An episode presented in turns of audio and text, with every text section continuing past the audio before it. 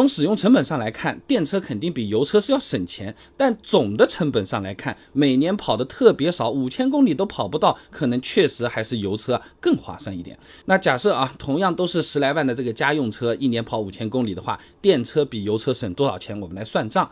能耗费用，那某油耗统计 A P P 啊，十来万的这个油车，像朗逸、轩逸、卡罗拉等等的车主综合油耗大概是百公里七升。最近这段时间，九二的油价大概七块六左右，一年跑五千公里，两千六百六十块钱啊。电车接着算，以前视频单独讲过，今天简要说，十多万的电车，像是比亚迪秦、海豚、大众 ID 三、欧拉、好猫这些车型，百公里电耗一般在十一到十四千瓦时左右，我们就按比较高的十四千瓦时来算好了。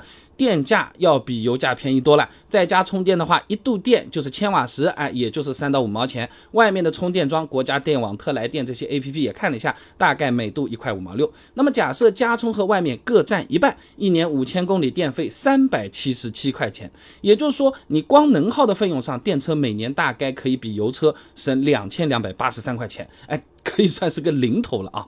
那么保养也要钱吧？电车保养的项目，不管是数量还是频率，都比油车少，价格自然也更便宜。像比亚迪秦 Pro 六万公里总的保养费用。两千一百三十一块钱，平均到每公里是三分五厘。那油车本田飞度六万公里总的保养成本六千三百四十九，平均每公里大概一毛钱。大众速腾六万公里六千一百二十六，大概也是每公里一毛左右。那按照一年五千公里来算，电车还能省下三百二十五块钱，总共前面一加两千六百零八块钱啊。那如果考虑到买车的费用和后期换车的损失，每年省个两千六左右，还划算。算不划算的。不好说。首先啊，买车的时候呢，同级别的电车陆地往往要比油车是多花点钱的啊。某车之家或者其他 A P P，你随便搜一下看看啊。紧凑车型里面，纯电动车六十九款，起售价十四万以下的只有十五款，占百分之二十一。这里面还有不少车型专门跑网约车的，家用的话一般很少有人选择啊，不愿意撞山撞车啊。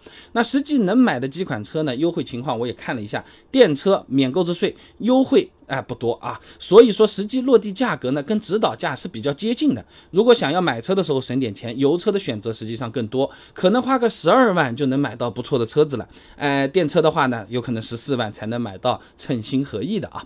那另外，如果你打算短期内换车，电车有可能更吃亏了啊。中国汽车流通协会和金针菇联合发布的二零二二年十一月中国汽车保值率研究报告里面有数据啊，与去年同期相比，新能源车保值率有较大提升。三年保值率呢，大概在百分之五十二点五左右，和燃油车的保值率相比，差距的确有。油车三年保值率普遍的百分之六十左右。那么换句话说啊，十二万的油车三年后呢，大概能卖个七万二；十四万的电车三年之后呢，卖个七万三千五。哎，有一万八千五的差价，呃，往心惊肉跳的讲，就是多亏一万八千五啊。那么三年下来，每年只开五千公里的话，电车能省的钱是七千八百二十四块钱，贬值的窟窿是填不上的。那么每年跑多少公里才更推荐买这个电车呢？最低标准保值率的差价，我们总得挣回来吧？一万八千五三年一算啊，电车每年得给我们省下六千一百六十六块钱才算是拉平。那么按照前面的算法，油车每公里成本六毛三左右，电车每公里一毛八左右，也就是说每年大概要跑一万三千七百零二公里，这差价是挣回来拉平了。啊，当然啊，如果你买的是微型电车，你比如说五菱宏光 mini 这种，那这个回本里程可以缩短很多啊。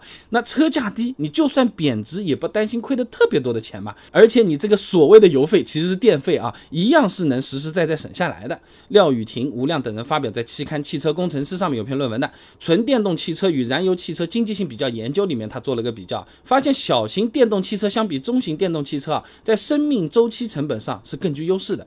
主要原因呢，就是小型电车指导价它基数本身就低，而能源成本和保养成本它又是有明显的优势的，能够更早的弥补上零售价高于燃油车零售价的劣势啊。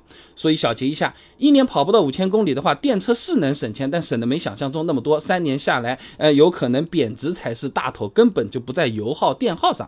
如果一年能跑一万三千公里以上，十来万买个电车就开始划算起来了。即使三年卖掉和油车一比，也是能。够略微有点小赚的。